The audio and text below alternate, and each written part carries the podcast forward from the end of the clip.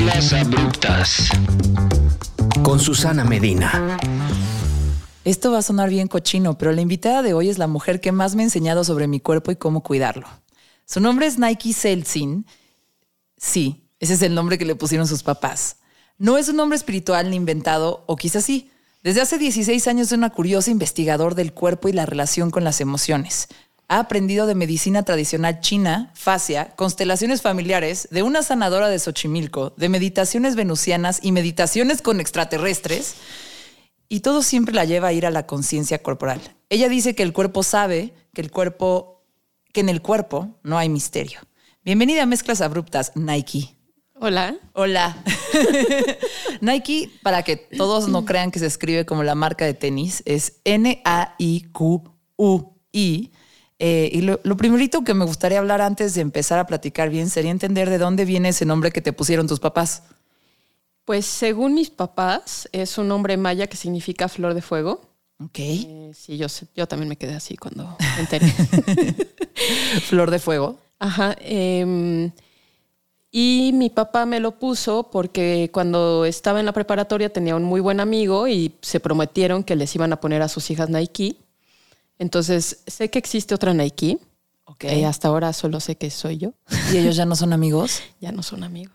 ¿Y qué, por qué prometieron eso? ¿Que, que, que la flor de fuego qué?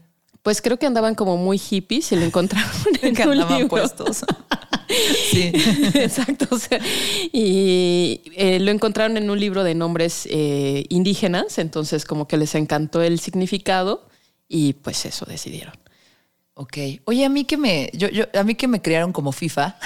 Siempre digo que me criaron como varoncito y, y, antes yo decía, no voy a ir a terapia, prefiero unos Nikes. y así. Eh, eh, o bueno, o unos Puma. Eh, como que le he entrado a esta cuestión espiritual, mística, desde la terapia tradicional hasta cosas más acá eh, pacheconas, recientemente. Entonces hay conceptos dentro de la biografía que me mandaste de la semblanza que dije, ah, órale, esto sí no sé qué significa. ¿A qué te refieres con tu nombre espiritual? ¿Qué es eso? Ya sé. Em, pues en muchas tradiciones espirituales se tiene una eh, tendencia a que haces una ceremonia y los espíritus te dan un nombre. Es en varias prácticas espiritistas. Eh, hay otra. ¿Como cuáles? Eh, como en la santería, por ejemplo. Ok. Y también hay otra. ¿Cómo se llama esta? No recuerdo, pero también tiene que ver con la santería. Ok. Sí, tengo un ex que lo hacía, entonces por eso sé que eso pasaba. o sea, es una ceremonia Exactamente. especial para saber tu nombre espiritual. Exactamente. Y tú no has hecho esa ceremonia. No. O sea, puede ser que tu nombre espiritual sí sea Nike. ¿Nike o Nike? Nike. Nike, ok. Lo he dicho mal todo el tiempo que te conozco. no te preocupes, así pasa siempre. Ok. Bueno, Sí. entonces todavía no sabes. Eh, pues no, y la verdad es que no tengo como curiosidad de hacer eso. Ya tiene mucho tiempo que me salí de estas ideas como de como muy sectarias. Ok. Crecí siendo testigo de Jehová, entonces todo lo que tenga que ver con cosas como em, sí, que parezcan secta, yo corro. O sea, en cuanto empiezan a decirme esto es la verdad, es como de mm, ok, bueno, adiós. Órale, oye, o sea, me da un poquito de, de cosa esto que me estás diciendo. em, porque luego yo sí llego y te platico de un montón de cosas en acá de, oye, ¿qué opinas de esto y qué opinas del otro? Eh, a ver, ahorita va a parecer que estamos bien esotéricas. y sé, muchas cosas siempre. que leí en la, en la biografía van a decir, ok, ¿qué onda este episodio de Mezclas Abruptas? Va a estar bien mí- místico, mágico, misterioso. Exacto. La neta es que tantito sí, pero tantito no. Exactamente. Nike juega rugby, ¿ok? Es una súper atleta. Eh, tiene un perruchino muy bonito. Además, eh, en su consultorio atenderá a muchísimas personas con muchos dolores en todo su cuerpo y en el alma. Eh, y bueno, ahorita siento que con todas estas preguntas y estos temas parece que es... dos- o sea, va- vamos a sonar como bien pachecas, pero la verdad es que Nike es una mujer de ciencia. Sí. Sí. Sí. Eh, entonces, todo lo que ahorita vamos a estar platicando, pues también tiene como respaldado como de estudios y de otras cosas más interesantes. De repente, a lo mejor le va a tirar a la medicina tradicional, ya saben, al ortopedista que te cobra 1200 varos por consulta y te dice que estés en reposo dos semanas y vas a las dos semanas y te dice que otra vez estés en reposo y no te ayuda a sanar. Eh, pues bueno, de repente, a lo mejor puede que haya por ahí así de que algunos ataques a la medicina tradicional, pero en general, muy estudiada la Nike. Sí, pues la verdad es que soy bastante curiosa justo con esta cosa de que no quería parecer justamente mística, porque hay mucha tendencia que en el masaje o cuando uno quiere ir a esta parte del desarrollo personal, puede parecer que hay que mistiquearle, ¿no? Sí. Y mistiquearle, pues a veces puede confundir y puede ser un engaño, ¿no? Y es mucha responsabilidad también, ¿no? Porque a partir de lo que le puedas decir, a ver, ahí les va, les voy a explicar, porque creo que hasta ahorita no he explicado por qué Nike es la mujer que más me ha enseñado sobre mi cuerpo, está bien raro. Eh, pero a ver, ahí va la historia desde el principio. Como por ahí del 2020, antes de que estallara la pandemia, yo empecé un día, era lunes, y me tomé un café. Iba camino a la oficina, al corporativo mayor. Eh, y estaba en el tráfico y empecé a sentir como el pulso súper agitado y medio taquicardia y dije, X es el café. Yo seguí chambeando, seguí haciendo mi vida normal y al tercer día, un poco como el soprano, como Tony Soprano, al tercer día dije, sigo con taquicardia, esto no es normal. Y entonces fui con el doctor de, de- de la oficina. Y pues me tomaron la presión y me tomaron como hay varias cositas de, no sé, que la presión, el pulso, I don't know. Y me dijeron, "Mm, no, parece ser que estás somatizando estrés. Yo dije, bueno, está bien, pues es eso. Y me reí, me dieron una, una- receta y me reí, me la llevé. Y en eso se me ocurrió marcarle a mi mamá. Y en el momento que le marqué a mi mamá para contarle qué sentía y que estaba y que la receta del doctor de la oficina decía que estaba somatizando estrés, me eché a llorar porque en realidad estaba intentando reprimir que estaba bien espantada porque dije igual ya ando bien Tony Soprano. Eh, y mi mamá, ah, mi, mi mamá, ay, mi vida, seguramente es estrés, seguramente es ansiedad, es una pendejada, pero bueno, vamos al doctor y que te revisen. Entonces ahí termino yo en urgencias. Ok. Este, y pues electrocardiograma para que me digan es estrés y es eso. Em, y entonces, pues nada, allí, ¿qué pasó? Cambié de terapeuta. empecé a terapia, empecé a tratar esa ansiedad de donde venía. eh, y fue la primera vez que dije, ah, no mames, así se siente ser adulto. Pero luego pasó el tiempo. Eso era 2020. Luego pasó, llegamos al que 2021. Sí, fue cuando empecé a ir contigo, chance Sí, creo que sí. no sé, 2021. eh, no, mentira. Sí, bueno, X por ahí, quién sabe. Y de repente, en lugar de tener como estos, esta taquicardia y como sentir que de repente, de repente sentía que el corazón se me acomodaba, como que le hacía. Así. Exactamente. Sí, muy sí, sí. raro. Eh, eso me dejó, casi nunca me pasó. Me pasó un par de veces y no me volvió a pasar. Después lo que me empezó a pasar, y ahorita los que escuchan mezclas abruptas me van a decir, "Va- ve al neurólogo, ve al doctor. Sí, sí. Sí, es importante también. Exacto. Eh, lo que me empezó a pasar es que me daba como vértigo. Como ven cuando se asoman de un lugar súper alto y sienten como ¡ay! en la panza. Imagínense que yo no siento ¡ay! en la panza, lo siento en las palmas de las manos y cuando está cabrón en las palmas de los pies. Llevaba como dos semanas con esa sensación y pues una en terapia, haciendo yoga, meditando tres veces al día, haciendo todas las cosas que te dicen. Igual y también para pasármelo a brinquitos porque no quería tomar ningún ansiolítico ni nada así. Ahorita ya les digo que bendito el CBD y, y- y todo bien. Eh, pero bueno, fue así como una amiga que sale moreno eh, eh, de ruido rosa. Me dijo un día que neta yo estaba muy mal y llegué al bar y le conté y me dijo tienes que ir con Nike. Entonces, cuando yo voy con Nike, tengo que explicar qué hago. Es como yo le llamo como una fisio, fisioterapia, masaje hippie, porque en realidad sí me ayuda mucho a resolver dolores de, de- ocasionados por el deporte que yo practico, ¿no? Eh, que es el box. Pero también, eh, pues platicamos de las cosas emocionales que se están empezando a reflejar en mi cuerpo. Y no es como que voy con Nike, entonces ya resolví mi vida. La chamba es mía. Exacto. Pero muchas veces, a partir de preguntarle por qué me dolió ahí o por qué me duele allá, Nike me dice, ah, mira, es que aquí se guarda esta cosa y el rencor o la ira o hace aquí. ¿Qué te... Y de repente me hace preguntas que me hace haciendo preguntas, entonces termina siendo pues un masaje fisio hippie introspectivo, que la verdad me ha ayudado a entenderme y escucharme y hacer, tomar acción respecto a sentimientos que están en mí y que se lo mando a mis músculos. Así lo expliqué. ¿Cómo explicas tu terapia?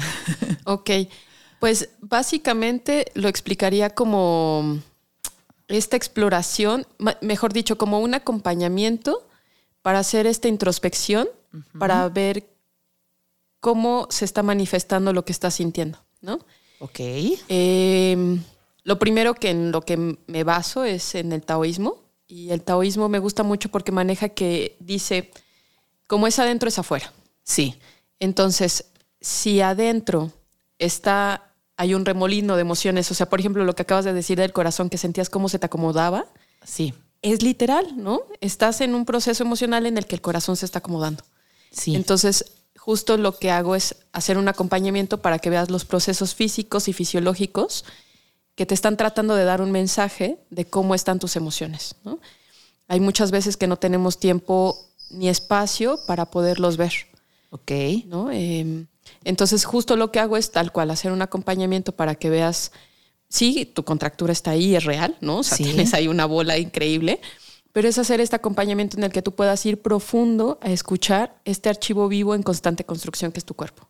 Archivo vivo en constante construcción que es tu cuerpo. Exactamente. Ok. Entonces, más o menos lo expliqué bien. Sí, sí, sí, sí, muy bien. Sí. ¿Qué onda con lo de los pies? Les, les voy a contar. Cuando llegas con Nike, eh, bueno, ahí te acuestas en la camita esa acá abajo, ¿no? tu carita va en la cosa esa de masajes, así está colgando tu cara. A mí siempre me da miedo babear. Eh, pero lo primero que haces es tocarte los pies y, y nada, es raro porque te toca así de que el dedo gordo y tú, ah, es como, claro, sí. este es el cuello y la no sé qué. Y entonces empieza a hablar de otras partes de tu cuerpo a partir de lo que sientes en tus pies. Exacto. ¿Podrías explicar eso? Pues básicamente lo que hago ahí es reflexología para poder hacer un diagnóstico de cómo está el cuerpo en ese momento. ¿Qué es reflexología? Em, es un método de la medicina eh, oriental que se basa en que cualquier órgano y parte del cuerpo está reflejada en la planta del pie. Todo el cuerpo, todo está reflejado en la planta del pie y lo sistematizaron. Por, los, por el sistema nervioso. Exactamente. Yo me acuerdo de una vez que mi dentista, como a los 12, 13 años, tenía migraña por los brackets eh, y, y, me quitó un dolor de cabeza frotándome las manos, en un lugar en las manos. ¿Es eso? Exactamente. Ok. Entonces lo que haces es estimular o em, hacer que baje el calor de esa zona del cuerpo a través de, tocar esos puntos. Y también sabes dónde tienes que trabajar más. Exactamente. Ok. Es como hacer un diagnóstico. Siempre por eso me gusta empezar por los pies, porque puedo empezar a hacer un diagnóstico y desde ahí empiezo a hacer preguntas, ¿no? Ok. Por ejemplo, toco, no sé, el punto del riñón. A mí ni me preguntas, siempre llego yo y te suelto toda la sopa dentro. y justo porque ya hay esta confianza, ¿no? Pero cuando no empieza eso, en el pie es donde empiezo a ver un diagnóstico y hago un par de preguntas y ahí puedo ver si qué tan abierta está la persona en ese momento para poder trabajar, qué tan profundo se puede o qué tan superficial podemos ir, ¿no? Muy bien. Quiero que platiquemos de tus estudios, sobre todo porque yo quiero llegar a la parte de los aliens, pero todavía no. ¿A qué te refieres con que estudiaste medicina tradicional china? ¿Dónde? ¿Cuánto tiempo te tomó? Ya. Eh, eso lo estudié en el Instituto de Investigaciones Hawaii. Es un instituto que se dedica a hacer investigación sobre enfermedades crónico-degenerativas y cáncer. Ok.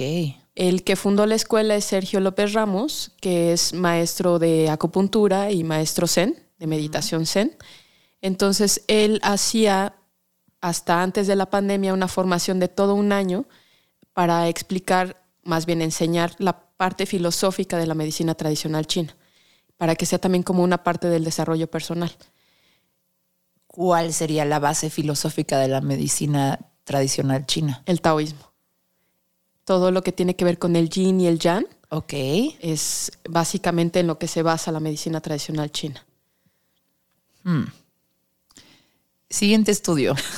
Tengo muchas preguntas, pero, pero O sea, si hubiera como un precepto de, de- del taoísmo que dijeras, ok, a partir de este, no quiero decir mandamiento, porque no sé nada de esto. Ya. Eh, no quiero decir mandamiento así, pero alguna idea Mm. base que, que, que de la cual surja todo. Em, Perdón que lo piense mucho desde el lado sé. católico, pero así me No. educaron y es como. sí, amarás Sí. al prójimo como a ti mismo. Te, te podría dar el resumen de, de lo que es la religión católica, la parte positiva. es- sí, y sí. Ajá. Pues el taoísmo, como filosofía, mm, mira, ahora no se me viene como el primer concepto Mm. y, y te chorearía si, me- si te digo alguna respuesta. O sea, sí. Bueno, una pregunta que hacernos para después cuando terminemos de sí, grabar. justo me queda así. Creo que esto lo debo tener más confirmado. ¿Qué onda con lo de la fascia? Ahí les va. Nike hace una cosa bien rara que como, mm, mm, ok, ven cuando traen leggings. A ver, muchas personas aquí a lo mejor no han usado leggings, pero a lo mejor los vatos han usado, que- que no usan leggings, han usado boxers bien pegados. Eh, digamos que cuando te jalas la, la licra que está muy pegada a tu cuerpo y como que la truenas y es así nada más para acomodarte, Nike hace eso con tu pellejo. Es como cuando agarras a un perrito cachorrito y le jalas el pellejo así tantito, Nike le hace eso a tu pellejo y luego como que lo jala y truena. Cosas que tú no sabes que tu cuerpo puede hacer. ¿Qué es eso? Bueno, una de las cosas en las que estudiaste es la fascia. Exacto. ¿Qué es eso? La fascia es un tejido conjuntivo que está en todo el cuerpo. Es justo esta, podemos pensarlo que es como una tela, que es la que sostiene todos los órganos, Es los la licra. tejidos. Es la licra del cuerpo, exactamente, para pensarlo así. La fascia superficial sería como un traje de buzo, ¿no? Que justo es lo que mantiene que tus músculos no se vayan, ¿no? No se zafen, no se muevan. A nivel más profundo, la fascia es lo que sostiene los órganos, ¿no? Tú cuando te mueves, te paras o te acuestas, tus vísceras no se quedan ahí como colgando así, Sí, ¿no? sí, no las tengo que andar recogiendo.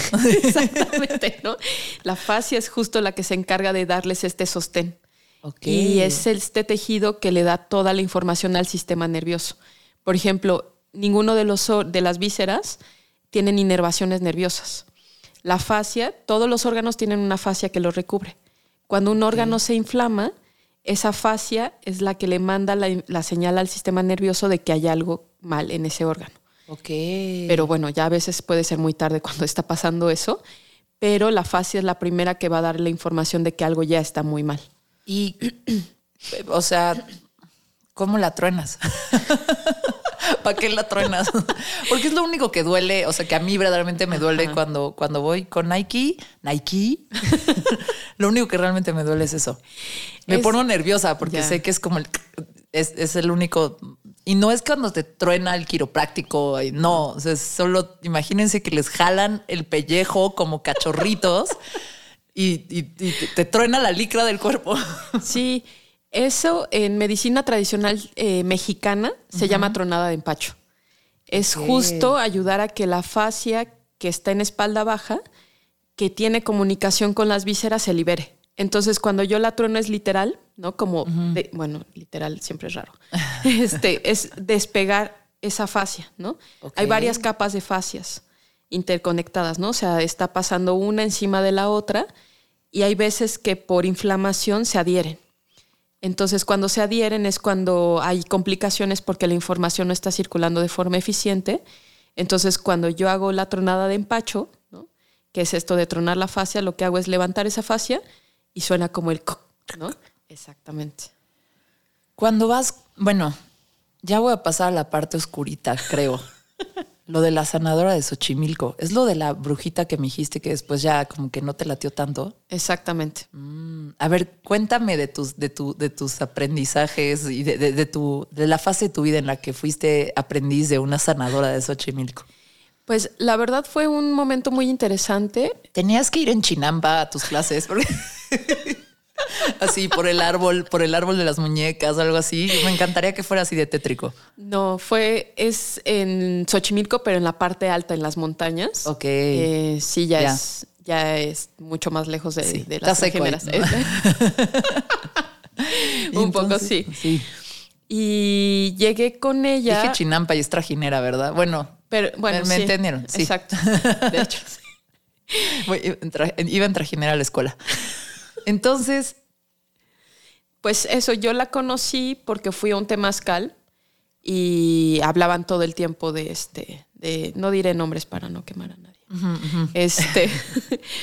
eh, de la sanadora. De la sanadora. Ajá. Y la verdad a mí lo que me sorprendió así es que lo, con la cocina era una genio, o sea, era muy increíble, duplicaba la comida como Jesucristo, así, o sea, era, eso me sorprendió muchísimo porque dije, tiene una habilidad para poder nutrir a la gente, ¿no? O sea, para mí eso fue como muy impactante y dije, pues quiero aprender de ella, ¿no?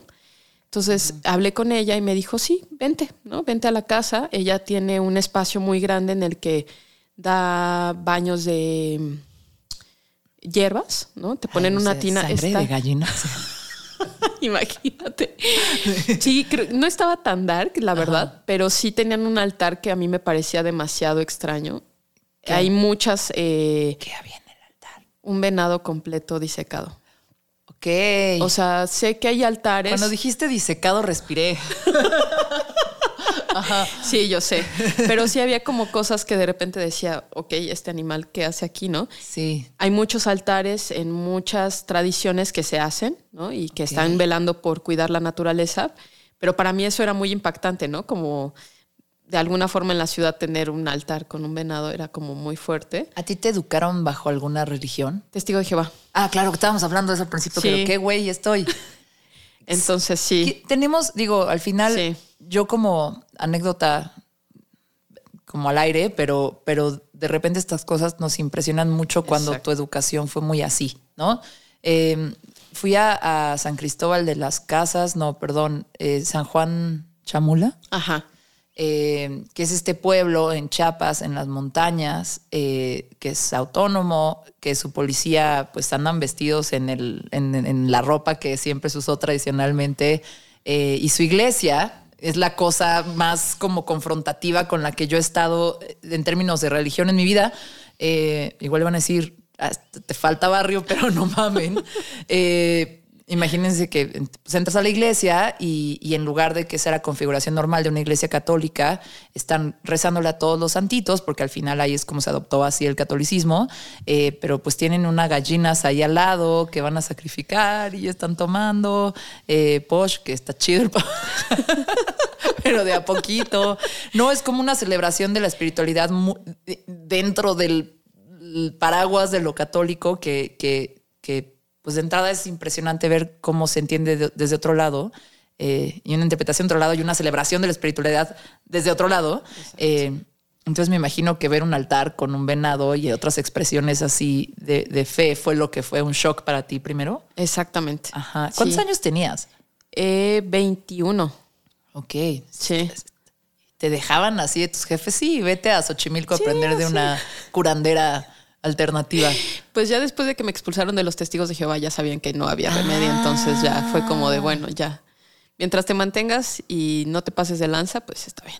Ah, muy bien. Sí. Eh, sí, ya. Sí, ya fue como de, bueno, ya la perdimos. Exacto. Sí, ya. Una más, una menos. Eh, y entonces te sacaron de onda. ¿Qué más, ¿Qué más aprendiste con ella? O sea, ¿qué te estaba enseñando? Pues prácticamente lo que me ella hace o hacía, la verdad es que ya no sé, es dar un masaje y que ella literal le, bueno, le llama una chinga, entonces era un masaje muy profundo en el que hacía que la gente llorara, ¿no? Un masaje de hora y media en el que trabajaba súper profundo la gente llorando así impresionante. Suena lo que yo haría, pero ya no. y justo cuando, o sea, daba este masaje muy fuerte y después te envolvía en una cobijita y te dejaba ahí llorando como una hora. Yo he llegado llorando contigo, pero nunca me has hecho llorar. Justo, ¿no? O sea, sí. Em, y justo más bien con ella aprendí esto de si hay que, más bien, su, su teoría era que había que romper a la gente, ¿no? O sea, como de una forma metafórica para que pudieran ir profundo a esta cosa de hacer esta introspección, ¿no? Sí. Pero yo lo hice un rato, ¿no? Regresando, estuve con ella como tres, cuatro meses. Sí. Y cuando regresé yo a, hacer mi trabajo otra vez, em, me di cuenta que lo hice como dos años, yo creo que trabajar así de profundo. Nunca como ella, porque sí me parecía como demasiado brutal. Alguna vez ella me dio masaje. Sí. Y, ¿Y lloraste? y me quedé una hora llorando ahí envueltita en mi cobijita así toda. Sí, no, estuvo muy fuerte. Entonces, ¿Y, y tuviste un avance importante? O sea, sí fue un momento, pero es como si le pusieran fast forward a tu sanación, ¿no? Así de que a tres horitos a, a- a- cuando puede ser con más cariño. Exactamente, fue lo que aprendí, ¿no? Que es. De qué me sirve sacarte llorando si te confrontas a un mundo que está bien jodido todavía y quién te va a dar la contención para que puedas realmente ir a esa cosa profunda que necesitas ir. Y O sea, no tiene sentido. ¿Cómo te diste cuenta de esto que me acabas de decir a los 21 años? ¿Cómo dijiste, ah, no, esto no es para mí? A los 21 años. A los 21 no me di cuenta. A los Ok. 21 regresé y estaba haciendo lo mismo que ella. ¿no? Ok, ok. Ya como a los 24 más o menos, que ya estaba como haciendo más masaje, eh, me empecé a cuestionar si eso realmente tenía sentido, ¿no? Ok. Porque a veces yo sentía feo, o sea, como de, de ir tan profundo y dije, no, como que no es tan necesario. Sí, ¿No crees que hay mucha gente que está negando demasiado sus sentimientos? A lo mejor, de- o sea, pienso que hombres de cierta edad, de hace mucho tiempo, que ni de pedo iban a hablar de esos sentimientos que están muy atorados, ¿no? Hombres y mujeres, no lo digo para todos lados, pero a lo mejor como esta escuela previa que fuera ya normal ir a terapia y hablar de las emociones, que pues ahorita está más de moda que nunca, eh, pues chances las chingas sí resolvían.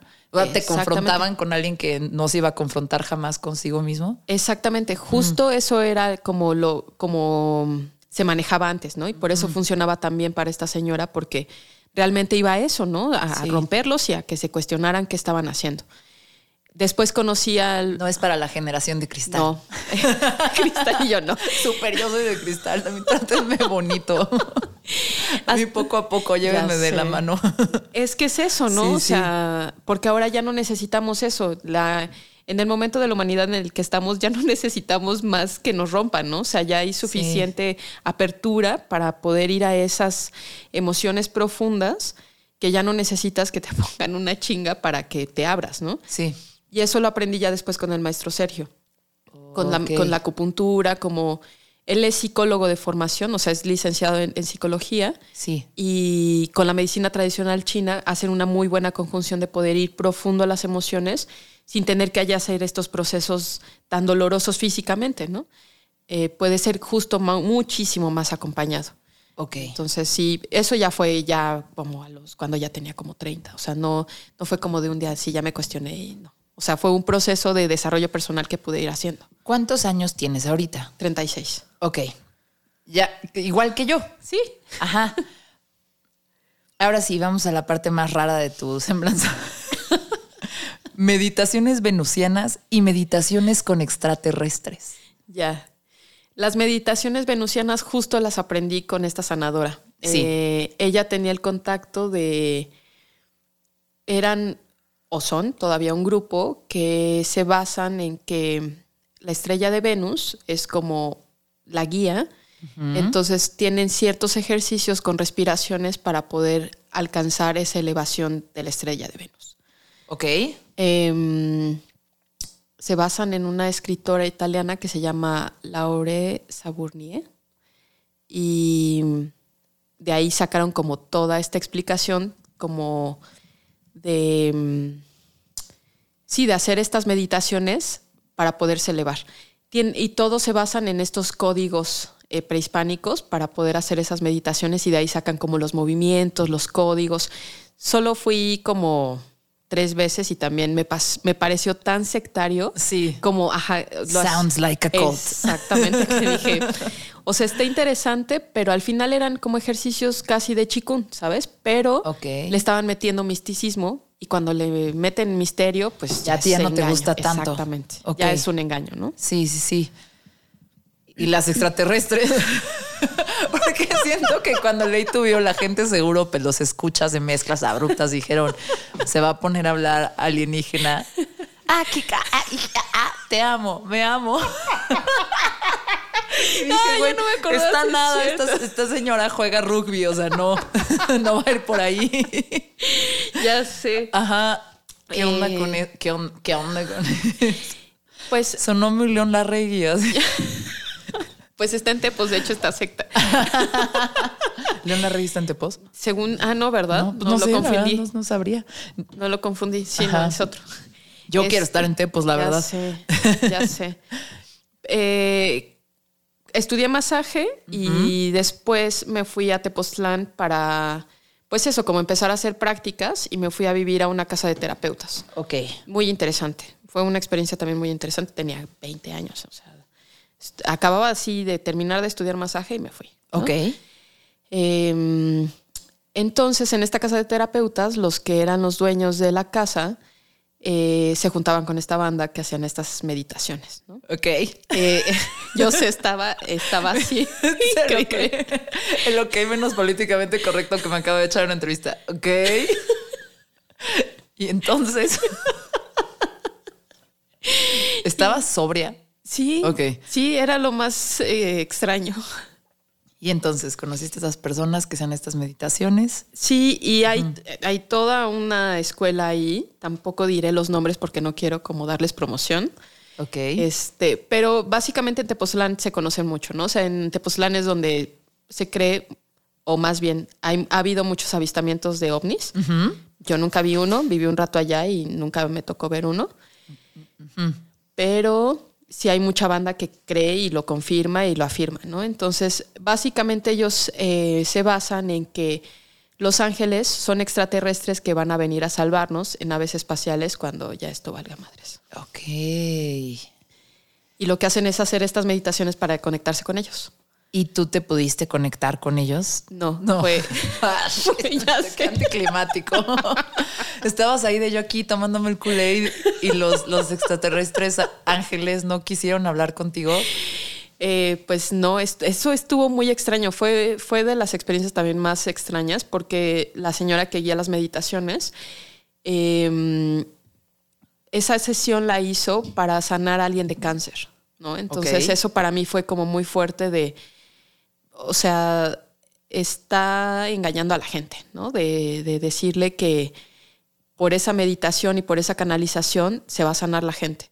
Sí. Puede ser un placebo, ¿no?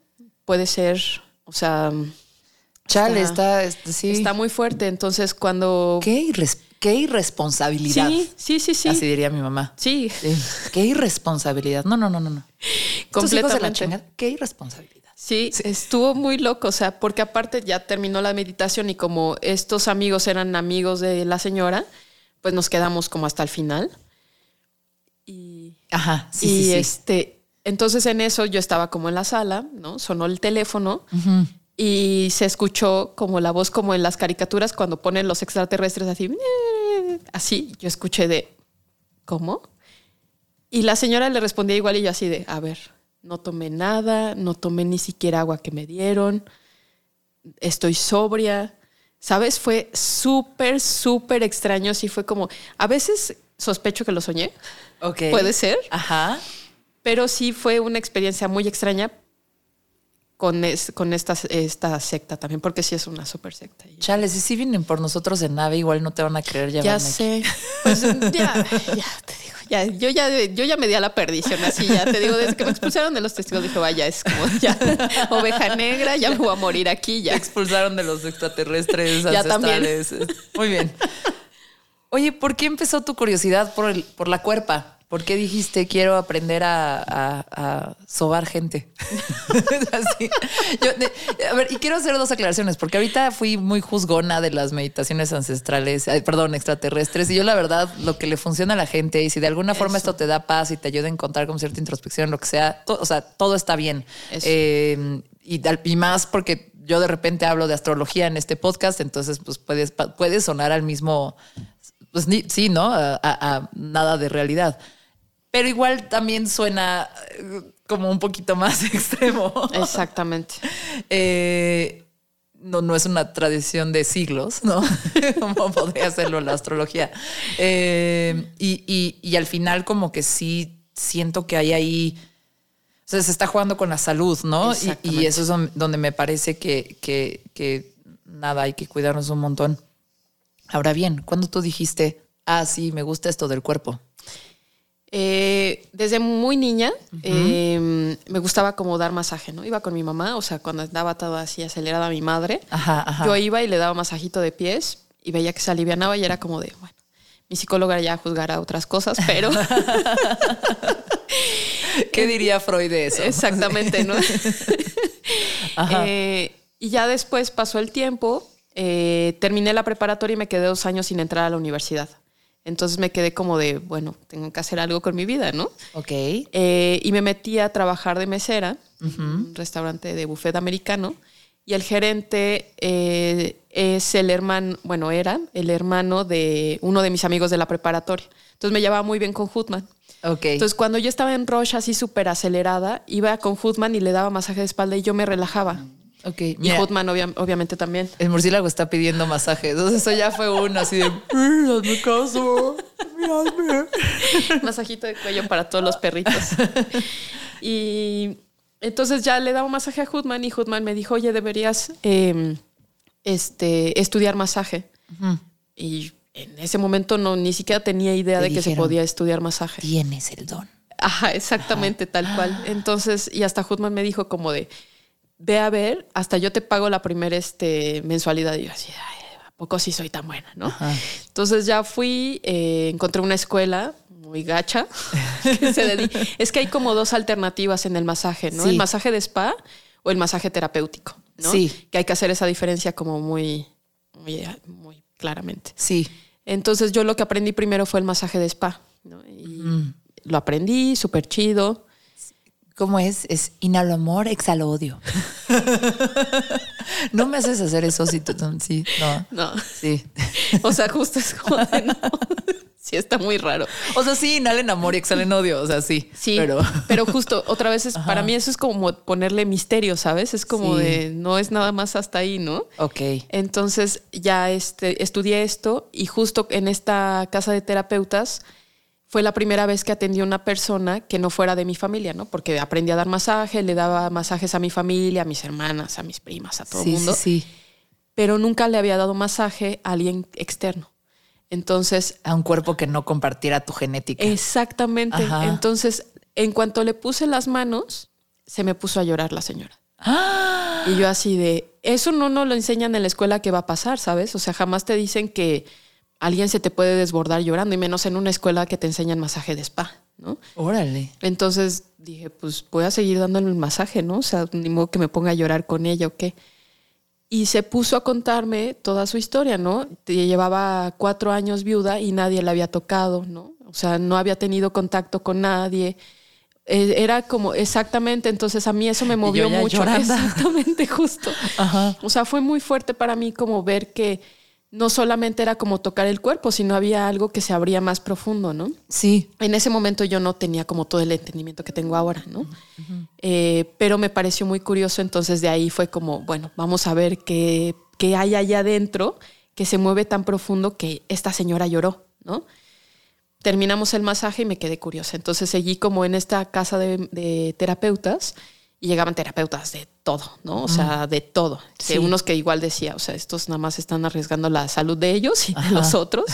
Y otros que decía, esta técnica funciona, esto va a algo profundo que todavía no entiendo, pero que quiero entender. Y supongo que también o sea, cada persona que da masajes o terapia corporal, como que también tiene que encontrar su lenguaje con el cual puede sanar, ¿no? Exacto.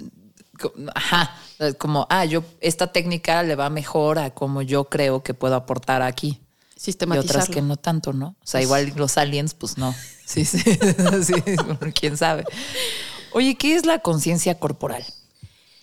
Pues es... Yo siento que, por ejemplo, un murciélago que no ha parado de llorar toda la entrevista. tiene conciencia corporal y sabe que está estresado. Sí. A ver, ven, conciencia corporal. Un murciélago. Yo te acaricio para que no interrumpas la entrevista. Y entonces. Eh, pues es esta forma en la que puedes entender tu cuerpo estando presente, ¿no? Ok. Es tener conciencia de que tienes un cuerpo que habitas y que en ese cuerpo que habitas hay una vida inteligente que está funcionando todo el tiempo para mantenerte viva. Ok. Eso es para mí. A ver, y no tiene que ver con que de repente tu cuerpo te dice cosas que tú no quieres. Porque no, una terapia, la, la terapia que. Una de mis terapias, sí era mucho como. cuando te duela, o sea, ve al doctor, pero también en meditaciones, pregúntale, pregúntale a tu sacro por qué te duele y pregúntale a tu hombro por qué te duele, ¿no? Y más que en la magia, pues es sí, que aparece tu mente porque es lo que te está estresando. No necesariamente es lo que te va a quitar lo que te duele el hombro, pero sí las preguntas emocionales que te tienes que estar haciendo a ti misma. Ay, mira, una ya probó de todo para estar bien, ¿eh? Qué vergüenza, pero pues sí, las cosas no se quitan jugando Red Dead Redemption, ¿verdad? Exactamente. Eh, ¿Es eso la conciencia corporal, escuchar a tu cuerpo? Aprender a escucharlo de una forma profunda. Ok. ¿no? Y poder eh, como empezar a hacer este lenguaje con tu cuerpo, tal cual, para que puedas aprender a entender los mensajes de una forma más clara y que sean a tiempo, ¿no? ¿A qué te refieres con que en el cuerpo no hay misterio? En el cuerpo no hay misterio. que los mensajes en el cuerpo siempre son claros, ¿no? Ok. Eh, por ejemplo, sí, siempre es eh, cuando llega alguien. Ya me va a ventanear. no, yo misma me voy a ventanear. Dije, igual y no hay que ventanear, entonces yo me voy a poner de entrada en bandeja de plata y les voy a decir qué me duele y Nike les va a decir por qué. Digo, no, la verdad, pero el una ruta ahí. Exacto, justo. para que se ponga bueno el chisme. Exactamente. Lo que hay que hacer es hacer rutas para que tú puedas ir eso profundo, ¿no? Ok. Esa es la idea. Entonces, en el cuerpo no hay misterio. No hay misterio. ¿Sabes? Cuando llegan los pacientes y los tocas, ¿sabes más de lo que te cuentan cuando los tocas? Es decir, mira, cuando yo estaba bien chavita, había alguien que hacía Reiki en mi círculo familiar. No era, no era mi familia, pero como si lo fuera. Eh, ahí sí, el primo que me gustaba, no, no, era mi primo. pero era como ah, hacer Reiki. Y yo decía, mm, no me voy a, que te haga una sesión, está súper mal, no sé qué. yo así de como, no, una, porque qué raro, está muy hippie eso. Mm. Dos, porque dije, el güey sí es místico, se va a dar cuenta que me gusta. yo una idiota, ¿verdad? Así yo juraba que el güey así como que tenía una antena y podría leer mis emociones o hablar con un ángel que le dijera, eh, güey, a ella le gustas un chingo. Ese era mi nervio, imagínense, cuando estaba yo adolescente, de que el, primo que hacía Reiki me descubriera. Hay veces que llega alguien, eh, o sea, y que lo ventanea su cuerpo, que te das cuenta así de que trae así cabrón. Sí, sí hay muchas ocasiones. Eh, lo que yo utilizo para poder hacer ese diagnóstico o ir o hacer esta ruta es medicina tradicional china. Y sobre todo un diagnóstico que hago mucho en la espalda es con los puntos Shu. ¿Qué son los puntos Shu? Son los puntos em, energéticos de cada órgano. Eh, la teoría de la medicina tradicional china es que hay cinco órganos, cinco vísceras y cinco emociones. Entonces, a partir de eso, yo puedo ver más o menos em, cuál es la emoción que está más presente en la vida de esa persona y qué puede ser lo que está guardando de una forma más profunda. ¿Cuáles son esas cinco emociones y cuáles son esos cinco órganos? Ok, entonces es eh, pulmón, tiene que ver con la tristeza. Riñón tiene que ver con el miedo. Sí. Estómago tiene que ver con la ansiedad. Corazón tiene que ver con la alegría por la vida. Órale. ¿Y cuál es, cuál es la que me falta? Eh, cabeza, riñón. ¿Hígado? Hígado. Hígado tiene que ver con la ira. A mí que creen que me duele cada vez que voy. y Nike me dice, sí, te encargo que ya no hables de la 4T cuando estás en sesión porque te estás volviendo a tensar toda. ok, está bien. Ok, entonces esos cinco órganos se van con esas cinco emociones. O es donde más se presentan o se envían o se somatizan. Exactamente. A ver, ¿Podrías dar un ejemplo, sin decir nombres y que no sea yo, de alguien que llegó con algo y te diste cuenta más o menos por qué estaba pasando? O sea, yo sé que suena pensamiento mágico y a lo mejor no sabes si, no sé, se quedó sin chamba o si está pasando por esto otro, pero a veces me imagino que pues ya después de la repetición y de ver varios casos y cómo le duele y la carita que trae y lo que dice, te das cuenta de, no, está, este, no sé, se me acaba, yo qué sé, perdió el América, ¿no? Estoy haciéndolo algo para no, para no volverlo tan personal, pero alguna vez que neta llegó alguien y dijiste, sé perfecto qué le está pasando, Oner. Así que pudiera decir perfectamente sé qué le está pasando, ¿no? Eh, sí creo que es mucho más complejo eh, los procesos personales. Ok.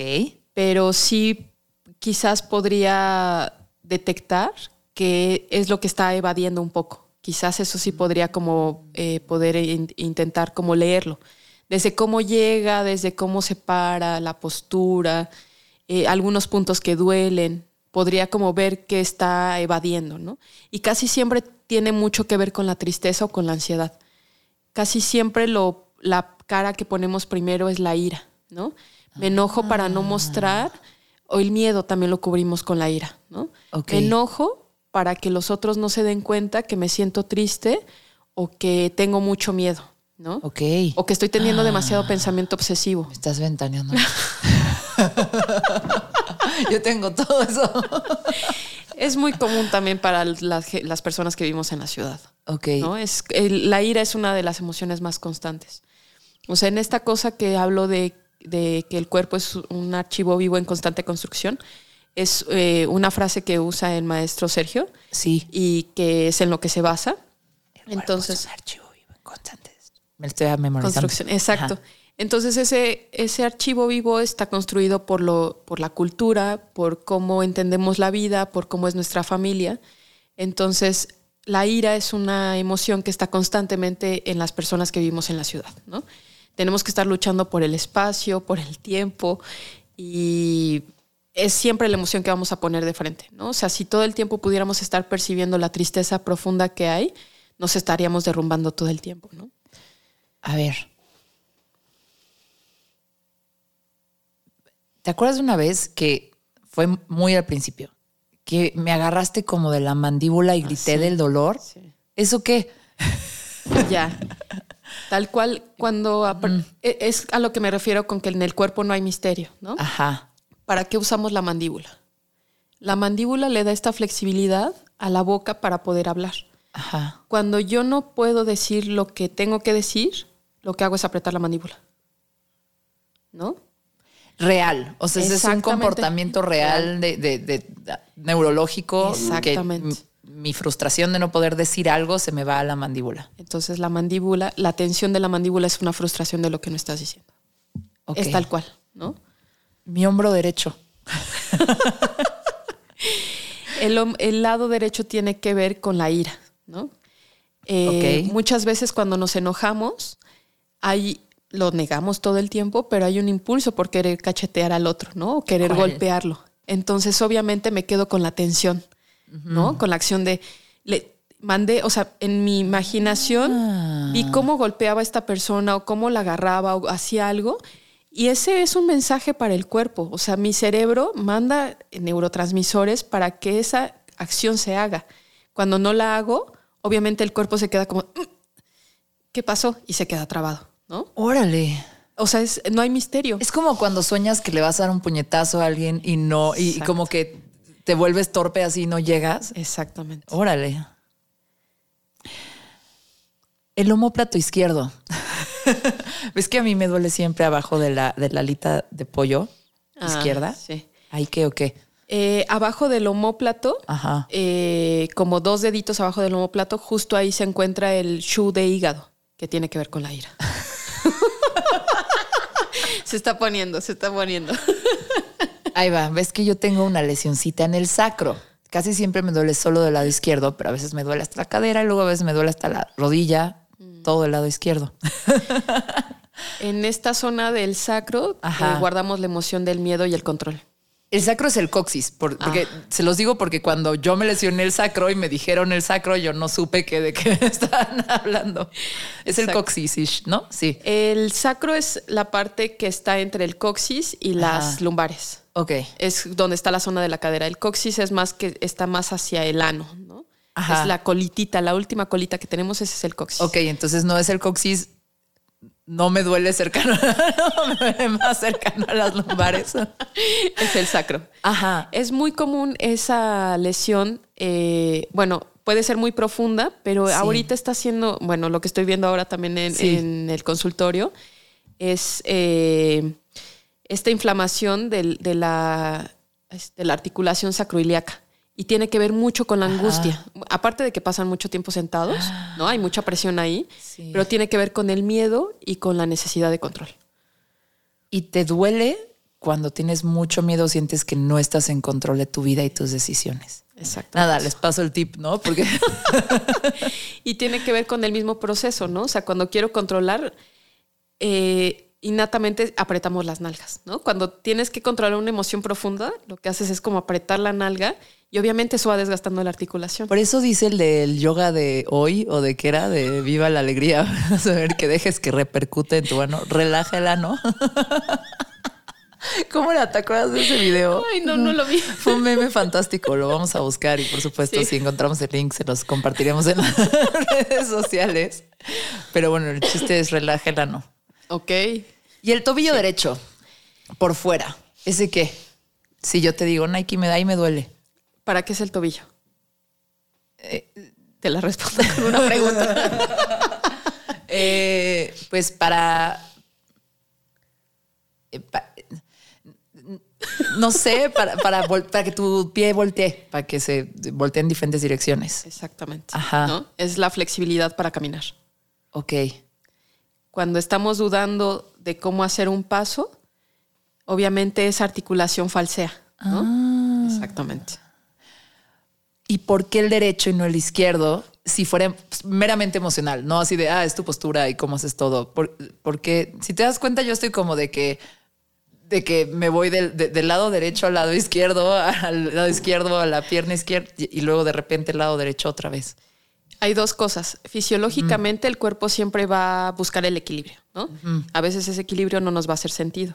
Y siempre lo va a hacer en zigzag para compensar y mantenerte en una postura bípeda. ¿no? Ah, mira. Esa es la primera cosa. Y luego la postura de lo psicosomático dice que el lado derecho tiene que ver con las reglas, las normas, lo masculino, el dinero, las cosas materiales.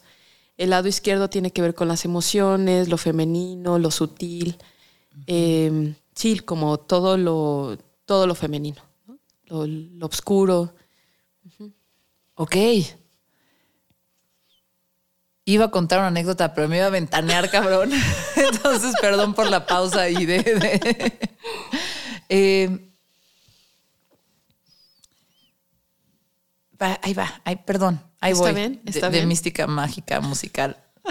Dependiendo de tu signo, te duelen más algunas cosas que otras. O sea, yo siendo cáncer, piscis, piscis, por eso me duele todo. O más bien tiendes a somatizar más, ¿no? ok. Eh, sí hay una postura también que habla acerca de esta relación de que cada signo eh, tiene afectaciones más seguidas en cierta zona del cuello. ¿no? Sí. No me sé todas. Yo, por ejemplo, soy Tauro Ajá. y mi tema siempre había sido el cuello, ¿no? Ahora ya resolví este tema del cuello, ya no me duele o ya me acostumbré o ya se me hizo cuellito de Tauro, como dice una amiga. Ajá. Y este, y eso. Pero, por ejemplo, los Piscis sí tienden mucho a tener temas de los pies, ¿no? Porque se supone que son como el signo que está como más en su cabeza, como más elevado, como buscando la espiritualidad siempre, más que elevados, ¿no? Es más bien llamar que están buscando más todo el tiempo como lo espiritual, están más como fantaseando cuando no están en, en el lado equilibrado. sí. ¿Y el cáncer? Eh, no me ¿No te acuerdo acuerdas? es cáncer. Mm. Sí, pero va como de, de la cabeza hacia los pies. O sea, empieza Aries en cabeza, luego Tauro va cuello. Entonces, eh, Cáncer sigue después de Tauro, ¿no? No, es Géminis. Ajá. Géminis sería hombros. Sí. Sería, creo que entonces, pecho, Cáncer. Corazón. Mm, ok. Esto suena, que yo sé que esto suena mamada, pero la verdad es que yo sí creo mucho que cualquier cosa que te ayude a introspeccionar, introspeccionar, introspeccionar, aunque sea de una forma lúdica. O sea, al final todas estas cosas son, son, son lúdicas. Es para que te atrevas a hacerte preguntas sobre ti mismo de una forma que no te incomode tanto. Exacto. Y a mí por eso me gusta la astrología, porque te hace preguntarte cosas o, o- o, ah, mira, eh, como más bien pensar sobre ti, tu personalidad. Vale madre, o sea, vale madre el retrógrado, vale madre si este. Bueno, yo no creo que valga tanta madre, pero sí, sí vale un poquito madre si no crees en eso o si te dicen que hoy vas a conocer al amor de tu vida, Escorpio. Eh, Exacto. eso no importa, lo que importa es las preguntas que te haces cuando te enfrentas a este tipo de herramientas. Eh, pues así como mágicas. en algún momento me hablaste del calendario anual del cuerpo, como que, que este, ajá, como que estos meses es el mes del hígado y este mes es el mes del, del riñón. Ah, explícame. Es igual de la medicina tradicional china y eh, se menciona que cada órgano tiene su estación del año. Entonces, el hígado está en la primavera, el estómago está en el verano. A ver si no la riego. Sí, sí, sí, sí. Eh, pulmón está en otoño, riñón está en el invierno. Ok. me falta uno. Pulmón, riñón, estómago. Hígado. Hígado. ¿Cuál era el otro? No me acuerdo. Ay, sí, ya los habíamos repasado. Ya sé. Qué horror, qué gente, la edad. Pero eso en qué, o sea, eso, en qué afecta. ¿Y eso para qué me sirve saberlo? ¿Eso para qué lo quieres saber? Jaja, ¿cuál era el meme? ¿Y eso para qué lo quieres saber? Jaja. Eso sirve para que si sabes que, por ejemplo, ahorita vamos a entrar en la estación de la canícula, por ejemplo, que tiene que ver con estómago, ¿no es cierto? Con corazón. Eh, así de ayuda. Sí, Google. Bueno, voy a poner uno que sí me sepa. Este, bien. Eh, riñón tiene que ver con el invierno, ¿no? Entonces, por esta situación de que tiene que ver con el riñón, en el riñón está almacenada nuestra energía vital. Ajá. Es normal que todos los animales vayan y hagan como esta hibernación para recuperar energía vital para cuando la primavera venga, florezca, ¿no? Justo deberíamos hacer lo mismo nosotros. Sí. En el invierno es esta temporada en el que deberíamos meterle más calor al cuerpo, meter, nutrirnos mucho mejor para que estemos guardando toda esa energía para que en primavera florezcamos. ¿Calor etílico? que en diciembre le metemos calor etílico, mucha alimentación al cuerpo. Igual todo de lo malo, ¿no? Exactamente. Ajá, es, se fue muy por este el azúcar y demás, pero esa sería la idea. Oye, a ver, ahora sí, Nike.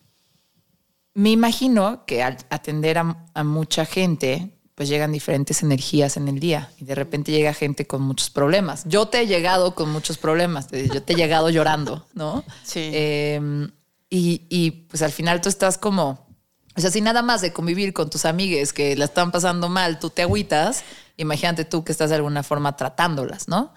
Em, ¿Cómo le haces para que se te vaya así como el, no el mal viaje, pero sí como esas energías, de repente las sientes, así de como que alguien así, no sé, transpira energía oscura.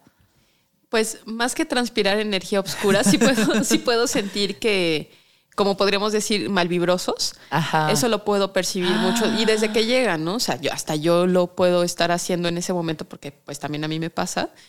Eh, pero algo que me ayuda mucho es recordar que esa persona está en su proceso y no me puedo cargar con lo que está. ¿no? Es como hacer este trabajo de dejar que esa persona tenga lo suyo y yo sé quién soy y mantengo mi postura y, quién, y mi, energía. O sea, voy a mi centro y estoy desde mi centro reconociendo quién soy para no cargarme con, de cosas que no puedo cargar de más y de repente truenas tus deditos cuando estás haciendo el masaje. Yo digo, ah, seguro ahí se está sacando como mis pinches furias.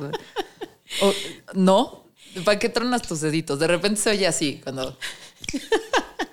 es más como una cosa que hago como de sacudir las manos Exactamente. truena. Exacto, así. Ajá, ajá, ajá, ajá. Y lo hice desde que empecé a hacer como masaje. Esta pendeja se peleó con los de Citibanamex hoy, hoy vio noticias del Tren Maya. sí, ajá, vio algo en Instagram que no debió haber visto. ya sabe, y ahí se lo está sacudiendo. Eso es lo que yo pienso en mi paranoia cuando estoy ahí. Ya. Ajá. Sí, es una pregunta que siempre me hacen sí. y yo no me había dado cuenta pero es muy intuitivo. Lo hice desde que empecé a dar masaje. Lo hago más como para relajar las manos, porque creo que sí es donde se puede como estar cargando toda esta energía. Pero justo cuando hago esto como de soltar, ¿no? que no es mío, es como... Pero ha sido muy intuitivo, como soltar no es mío, ¿no? O sea, no, no necesito que pase más. Es como un gesto significativo. Es como cuando Jay-Z le da ese dirt off your shoulder y se sacude el hombro. como, güey, me vale madre si se sacude el hombro de solo polvo. Es más o menos eso. Y no porque no me importe lo que está pasando, sino como para dejar que se vaya, ¿no? Ah. Oye, ¿cómo le hago? Yo que vivo, sobrevivo de pura ansiedad y de risas. eh, ¿Cómo le puedo hacer para dejar de somatizar? O sea, porque fue ese, ese diagnóstico del doctor me dio mucha pinche risa. En el doctor en el corporativo fue de estás, no tienes nada, estás somatizando estrés. Eh, fue muy, fue, fue, fue muy como diagnóstico de Tony Soprano también, estás somatizando estrés. ¿Cómo le hace una para dejar de somatizar? ¿O es imposible? No es O sea, imposible. va a decir, Susana, ve a terapia. Enuncia tus sentimientos. es un proceso más complejo porque además em, muchas veces en psicología también pasa que tu terapeuta te está ayudando y en tu cabeza ya resolviste, ¿no? O sea, a mí me pasó muchas veces como ir a terapia y decir, sí, yo en mi cabeza ya resolví todos los temas con mi mamá, ¿no? O sea, ya estoy increíble con mi mamá, todo, pero cuando llegaba a verla era otra vez como, ¿sabes? La cara de preocupación, Sí. la angustia en el cuerpo, estas cosas como de cómo le voy a responder ahora, pero en el cuerpo. O sea, Ajá. en mi cabeza sabía las respuestas, pero mi cuerpo no me permitía como hacerlo. Porque se va lo más instintivo y primitivo de ti, ¿no? Exactamente. Ajá. Es ir a esta conciencia corporal de escuchar los mensajes profundos de realmente lo que tiene que, cómo los puedes resolver de forma más eficiente. Además, también está pasando una cuestión fisiológica, ¿no? El sistema nervioso ya aprendió a hacer las cosas de una sola forma. Entonces es aprender a reprogramar esa información del sistema nervioso para que lo hagas de otra forma. Que eso sería aprender a ya no somatizar. ¿no? Ajá. O sea, si yo siempre, cada vez que me, no sé, cada vez que una amiga me contesta feo, Ajá. me pongo triste, pero Yo sí no al le... chile. yo de todo. ajá. Sí, siempre háblenme bonito, oigan. Ajá. eh, me pongo triste, pero tampoco le digo nada y a la semana me enfermo de la garganta. Entonces, lo que hay que hacer es hacer, enseñarle al sistema nervioso que no necesito ir a enfermarme de la garganta, sino que puedo hablar con mi amiga y decirle, me sentí mal por esto, ¿no? Ya. Es, es toda, es por eso es tan lento el proceso de no somatizar las cosas y cuando te dan este diagnóstico de pues deja de somatizar es como de ¿y eso cómo se hace, no? Pero sí, es, o sea, suena de repente como mágico, pero, pero lo vives en realidad, ¿no? O sea, en, en algún momento yo quería entrevistar a un doctor antes de que tú vinieras para preguntarle de cómo se somatiza el estrés y la conexión de eso. Ya, la verdad es que después me dio más curiosidad entrevistarte a ti primero y ya dije, no, mejor ya Nike de una vez. Em, pero a, mi- hermano, por ejemplo, cada vez que está muy nervioso por algo, igual ahorita ya no y se va a enojar si escucha esto, no sé, ¿por qué me ventaneas, jura? Eh, saludos a mi hermano, si habla así. Em, pero cada vez que, que está muy nervioso por algo, ¿no? Si era un partido muy importante de fútbol o algo muy importante que tenía que hacer, se enfermaba de la panza. No voy a decir en qué calidad ni cómo, pero siempre pasaba y no era como había comido el mismo que todos, no, o sea, nada estaba más pesado que nada, es solo estas cosas que dices, ah, sí, tu cuerpo pues, lo resiente y lo expresa de alguna forma porque es estrés. Exactamente. Ok. A mí la verdad no, yo no empecé a somatizar hasta los 30, qué poca madre. Sí, sí, ojalá me hubieran enseñado tantito de esto antes porque Sí. fue en grande, o sea, sí, no en muy grande, pero tipo sí, sí lloré del lloré pensando que a lo mejor tenía un infarto o algo así Sí. del pinche susto. Eh, eh, porque pues sí, cuando tu cuerpo te habla así de fuerte, ya está hablando gritos, ¿no? Igual me estaba hablando antes y yo no lo había escuchado. Exactamente. Bueno, igual no es mi cuerpo, mi inconsciente, mi- mi- mis dolores, mis, mis heridas. Para investigar más del tema, ¿qué recomiendas que la gente lea o escuche o busque en YouTube? Como si fuera su primera entrada a empezar a tener conciencia corporal, ¿qué les dirías? Bueno, aparte de ir contigo, ¿no? Ahorita vamos a poner el Instagram, pero Eh, un libro del maestro Sergio López Ramos que me ayudó mucho a mí entender esto de las emociones y las relaciones ajá. fue. em, se me olvidó el nombre del libro. Eh, las cinco emociones, tal cual se llama así. Creo que lo encuentran en Amazon. Ok. Y ese libro me ayudó mucho justo para poder como entender mucho mejor la sistematización de la medicina tradicional china, ¿no? Y da hasta unas recomendaciones de a lo mejor qué té te puedes tomar, qué tipo de respiración puedes hacer. Em, creo que esa es una muy buena introducción porque además está muy fácil de leer. Ok. Muy bien. Las cinco emociones del, del maestro Sergio López, Ramos. Exactamente. Oye, em, ¿y algo que tú le dirías a la gente que tiene que hacer con su cuerpo. Digo, a mí siempre me dices hay que estirar, ¿no? Está bien, está bien poner, está bien la fortaleza, pero hay que, no hay que olvidar de ser flexibles. Exacto. Y es como, estira babosa, después de ir al box, estira, haz tu yoga.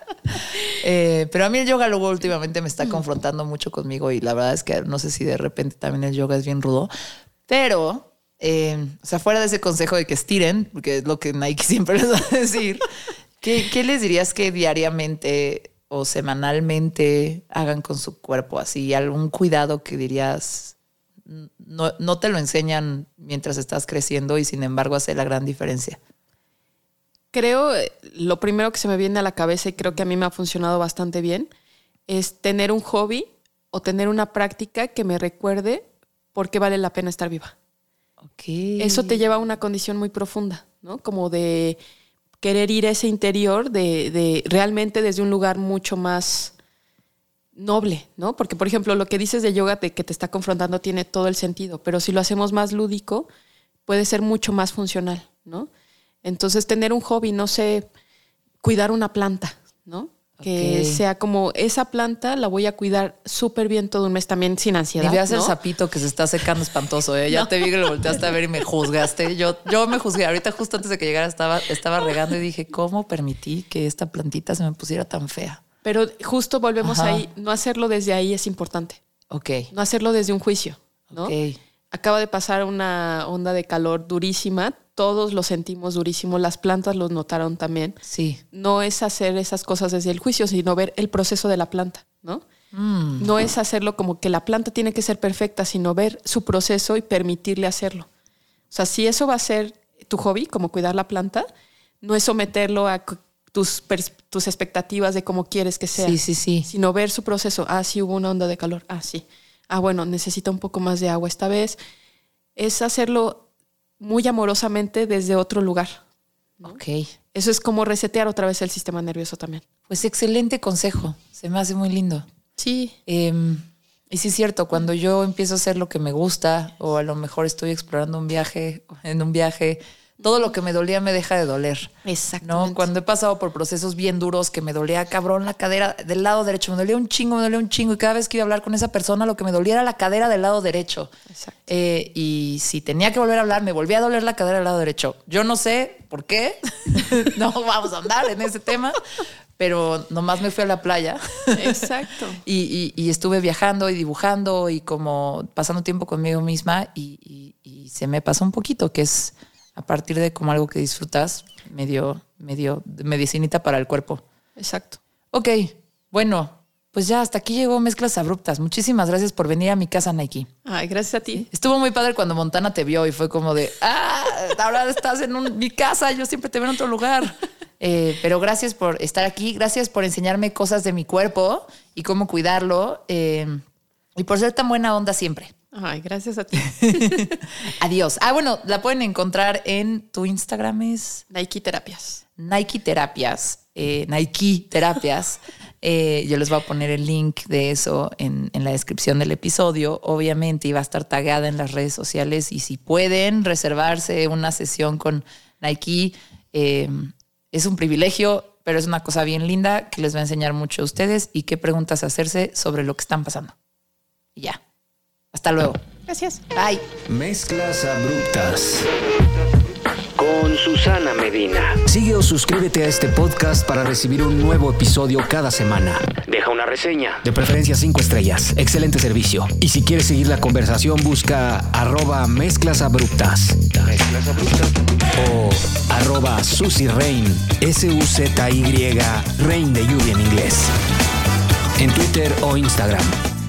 Mezclas abruptas con Susana Medina.